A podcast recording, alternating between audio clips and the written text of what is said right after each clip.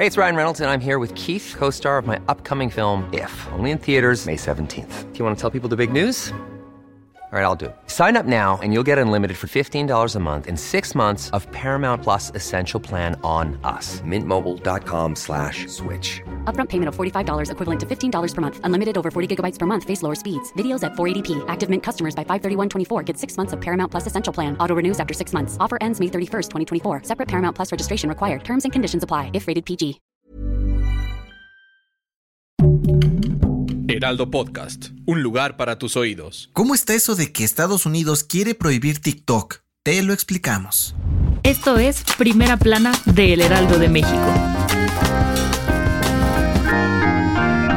Desde que Donald Trump era presidente, Estados Unidos trae una batalla para prohibir TikTok, ya que aseguran que amenaza la seguridad nacional y que China la usa para espiar a miles de usuarios en todo el mundo. Aunque esta campaña quedó en pausa por mucho tiempo, los gobiernos estatales y el mismísimo Congreso estadounidense tomaron cartas en el asunto para vetarla por completo. Hace unos días, el proyecto arrancó en forma cuando las autoridades comenzaron por prohibir TikTok a trabajadores del gobierno y teléfonos oficiales, medida que hasta la Comisión Europea adoptó. Pero ahora sí, ya va mucho más allá. Pues ahora el Congreso de Estados Unidos ya aprobó un proyecto de ley que le da el poder al presidente Joe Biden de vetarla para los más de 100 millones de usuarios que tiene la aplicación en Estados Unidos. Si encuentran que transfirieron datos de los usuarios a cualquier persona extranjera bajo órdenes del gobierno chino. Esto significa que el gobierno estadounidense, esto significa que el gobierno estadounidense podría bloquear transacciones, congelar activos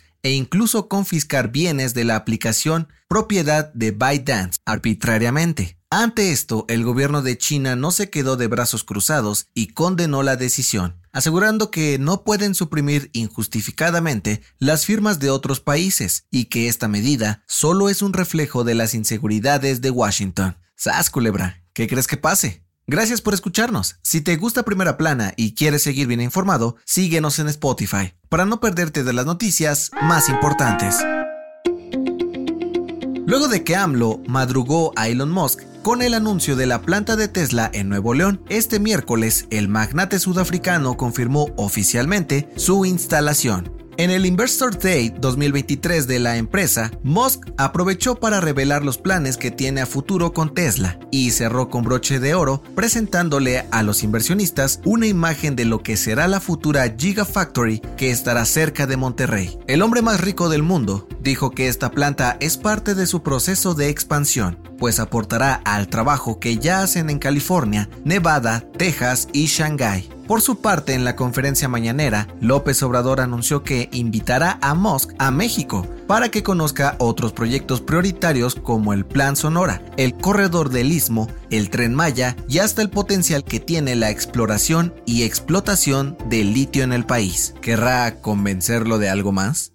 En otras noticias, una jueza otorgó una suspensión definitiva para que la UNAM no pueda emitir una resolución por tiempo indefinido sobre el supuesto plagio de la tesis de licenciatura de la ministra Yasmín Esquivel. Sin embargo, el Comité de Ética de la máxima casa de estudios podrá dar detalles de su investigación, siempre y cuando sean de interés público y sin calificativos. Además, ¡Qué calorón! El Sistema Meteorológico Nacional pronosticó temperaturas de hasta 45 grados en al menos 26 estados de la República Mexicana, por lo que pidieron a la población tomar precauciones y mantenerse seguros. Campeche, Guerrero, Hidalgo, Morelos, Nuevo León, Oaxaca, Querétaro, San Luis Potosí, Tamaulipas y Veracruz son las entidades donde el termómetro subirá más. Y en los espectáculos, este miércoles, la actriz, cantante y política mexicana Irma Serrano, la tigresa, falleció a los 89 años. De acuerdo con su familia, murió de un paro cardíaco. El dato que cambiará tu día.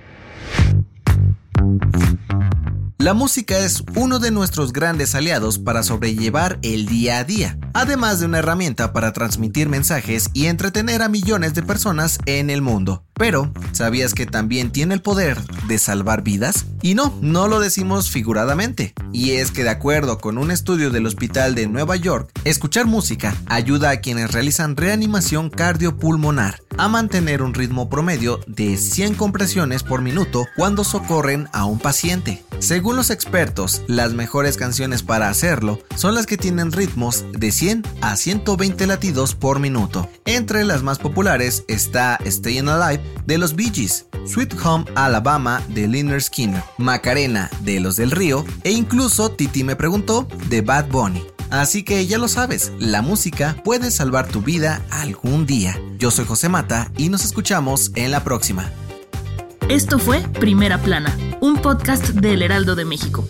Encuentra nuestra primera plana en el periódico impreso, página web y ahora en podcast. Síguenos en Instagram y TikTok como El Heraldo Podcast y en Facebook, Twitter y YouTube como El Heraldo de México. Hasta mañana.